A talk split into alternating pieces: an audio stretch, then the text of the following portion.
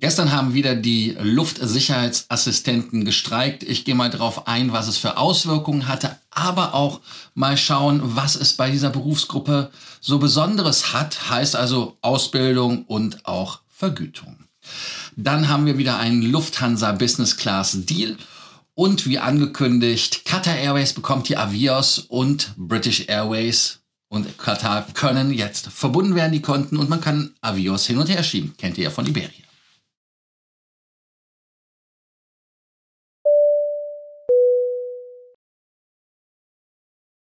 Mein Name ist Lars Korsten. Ich bin hier, um euch mehr Meilen, mehr Punkte und vor allem mehr Status zu bringen. Ganz wichtig an dieser Stelle wie immer, abonniert den Kanal, macht die Glocke an, kommentiert unten und lasst uns ein Like da.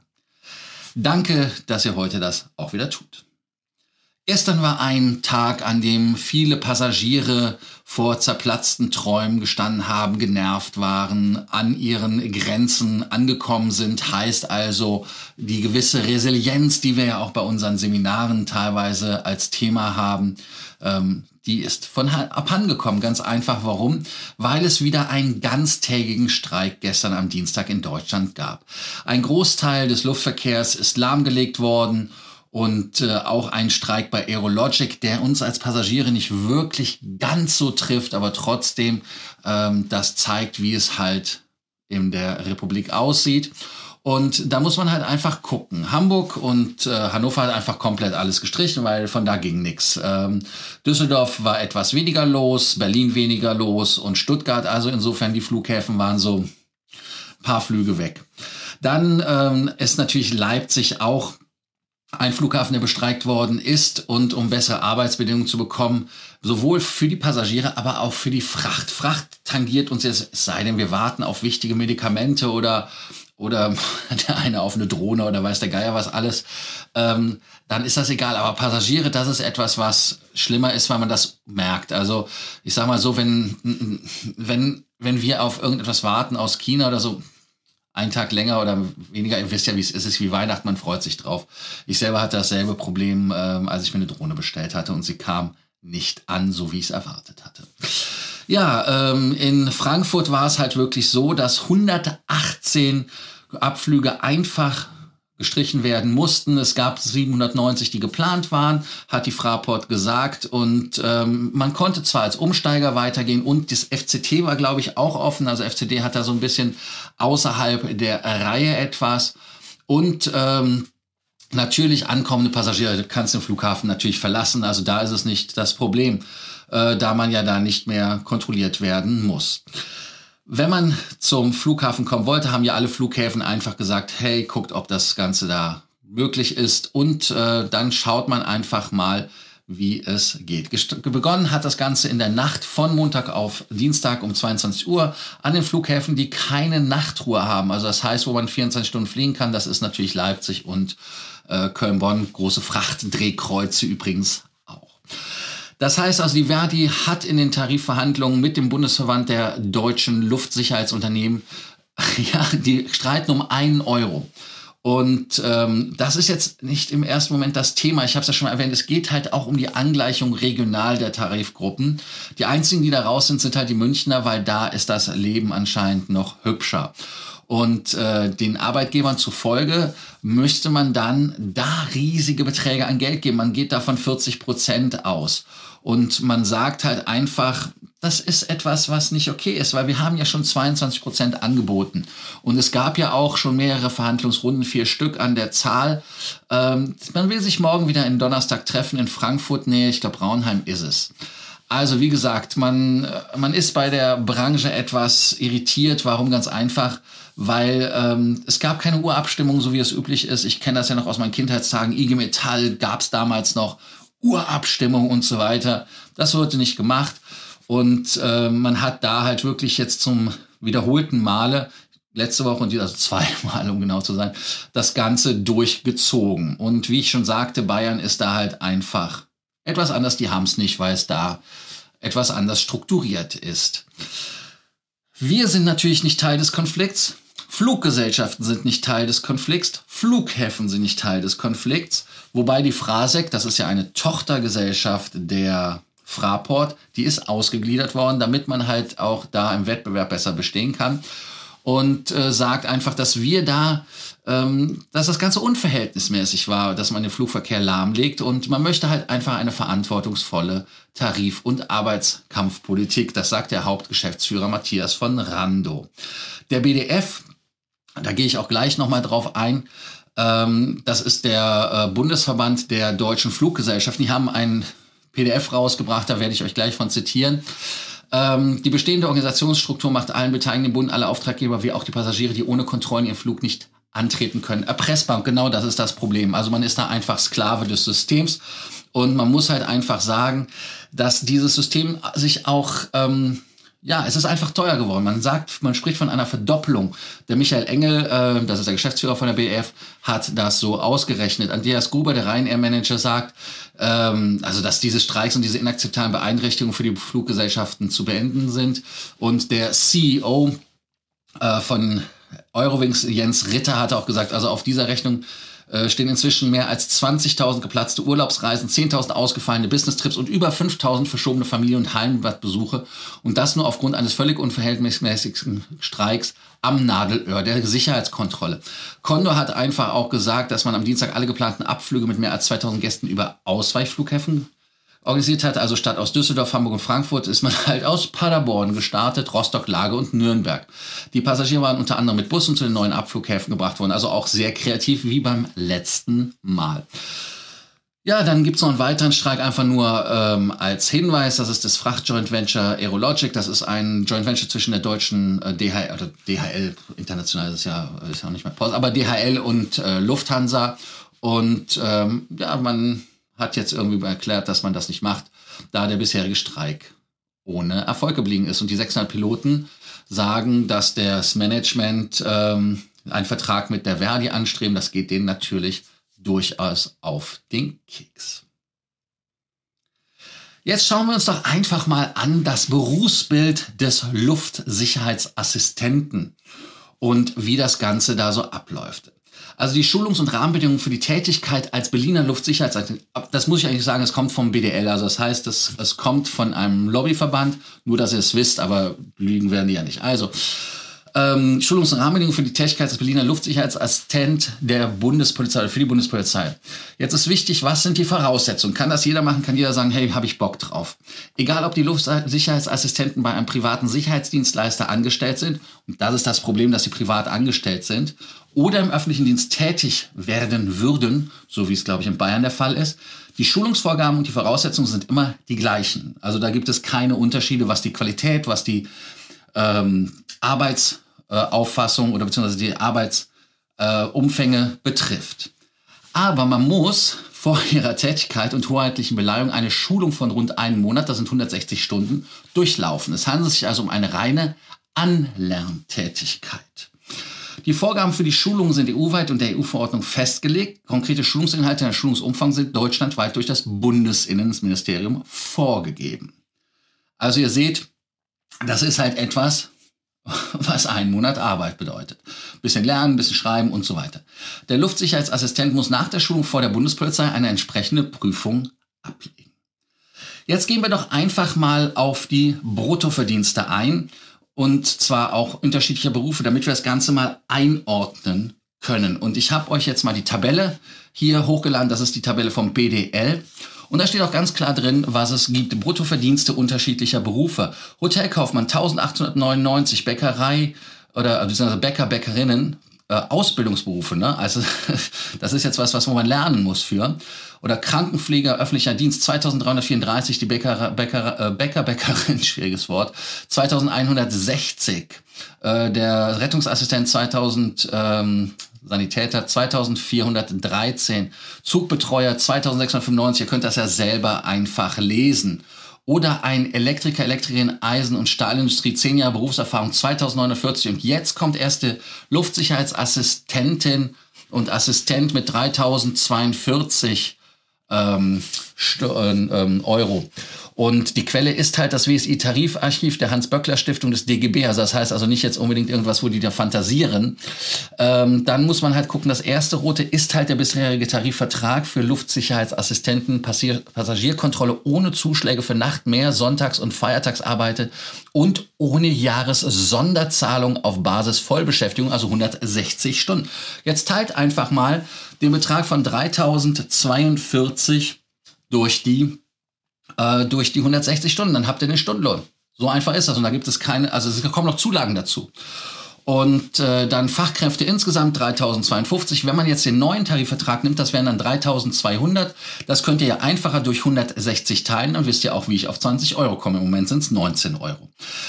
Das wäre jetzt das, was Verdi ähm, fordert. Und da muss man halt einfach mal schauen, ähm, ob das so mit den ganzen Sachen in Ordnung ist. Wichtig ist, da sind auch keine ähm, Sonderzahlungen mit drin oder Überstunden und so weiter und so fort. Aber 160 Stunden im Monat.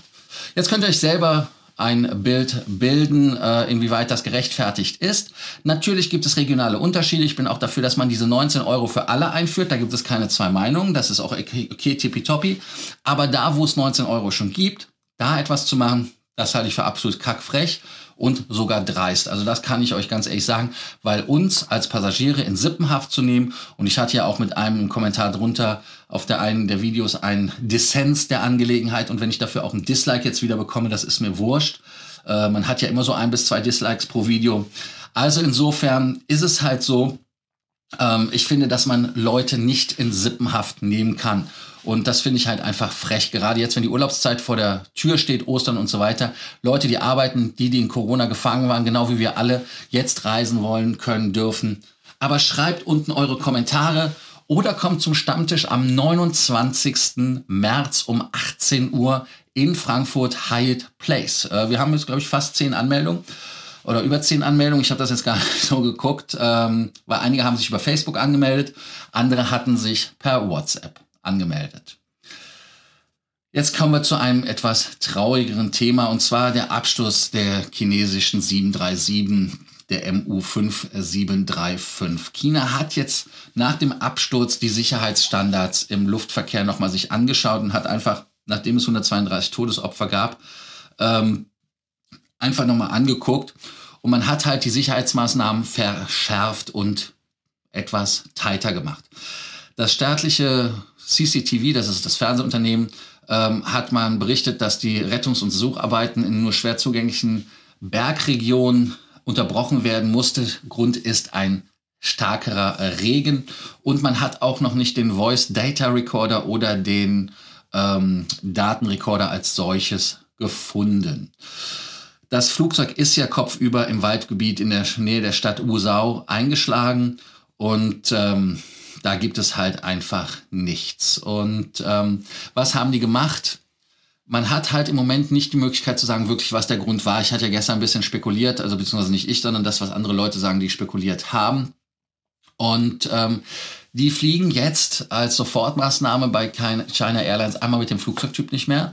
Und die anderen 737er, auch aus der NG-Reihe, die 800er ist ja abgestürzt, die 700er haben sie ja noch, fliegen jetzt mit drei ähm, Flugpiloten. Äh, und äh, damit soll man da halt einfach gucken, dass man noch wesentlich mehr Kontrolle hat. Weil es steht ja im Raum, ob das eventuell ein erweiterter Suizid war. Airbus konnte einen guten Deal rausschlagen, in der Form, dass man einen, den Kunden Air Canada wieder beglücken könnte. Und zwar hat man sich da mit dem A321 XLR paar Flugzeuge vom Hof geholt und ähm, sowohl LR, XLR.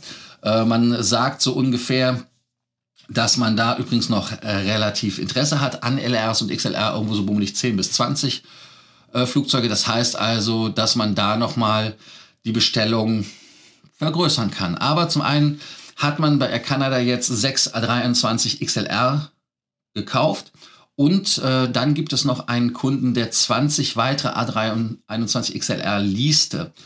Ähm, die 15 von der Air Lease Corporation und von der AirCap. Und die Flugzeuge sollen alle erst ausgeliefert werden 2024 bis 2027. Ähm, Air Canada hat ja Business Life Flat Sitze drin. Das ist ja das, was Mario so mag. Und äh, 14 weitere Sitz, äh, Flugzeuge und Sitze sowieso äh, wurden sich gesichert. Und diese wurden dann nach 2027 bis 2030 ausgeliefert werden.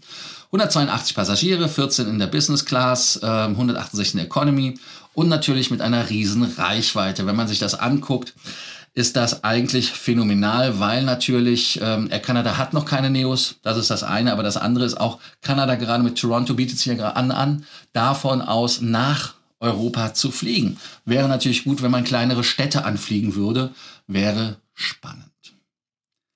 Wenn man einen neuen Flughafen oder mit einem neuen Modell fliegt oder aber was ja auch üblich ist, wenn ein Kapitän sein Leben als Pilotierender abgeben muss, aus Altersgründen oder einfach weil er in Rente geht, dann gibt es eine Wasserfontäne. Die brasilianische Fluggesellschaft Go will auf diese Wasserfontänen verzichten, ganz genau. Und ähm, ganz einfach warum? Weil am 22. März ist einfach Weltwassertag. Ja, gestern war Weltwassertag, wusste ich persönlich auch nicht. Und äh, die Goal, ich im Go gesagt, die Goal hat ähm, das zum Anlass genommen, dass man mit dieser Tradition der Wasserfontänen einfach sagt, machen wir nicht mehr. Ähm, es ist eine wirklich weltweite Tradition, ist eine Art Taufe, ähm, wie ich ja sagte, für die Gründe, die es da gibt. Und ähm, wie funktioniert das? Das Flugzeug rollt durch die Fontäne, das ist das Flugzeug. Ich, ich hoffe, ihr seht es. Und dann geht die Fontäne von zwei Seiten mit Feuerwehrautos drüber. Und das kostet Wasser in Form von 3000 bis 5000 Liter Wasser. Das Bild selber, hübsch. Sieht immer geil aus, vor allem wenn das mit Sonne und so weiter, ihr wisst schon. Aber man hat einfach gesagt, dass man, dass wenn es auch wiederverwendetes Wasser ist, ist es halt eine wertvolle Ressource, die eingespart werden kann. Und deshalb will man das demnächst digital machen, also spielerisch. Wird dafür einen Instagram-Filter geben. Finde ich eigentlich sehr cool. Könnt ihr auch unten schreiben, ähm, wie ihr das findet. Und man kann dann das Ganze mit seinem Handy und so weiter kommen, Filter drauf. Ich weiß nicht, wer von euch Snapchat oder so macht. Ich habe es nicht verstanden, deshalb mache ich keinen Snapchat. Ähm, da kann man sich das so ähnlich vorstellen. Aber auch bei iPhone, glaube ich, wenn ihr ein Foto macht oder so, da gibt es auch diese Filter. Also kommentiert unten, ob ihr das toll findet. Es gab eine Überraschung. Die erste Überraschung war ja, dass Qatar Airways gesagt hat, hey, wir machen Avios. Das so, oh, krass. Dann hat man gesagt, hm, British Airways hat doch Avios und so weiter. Ja, ganz genau.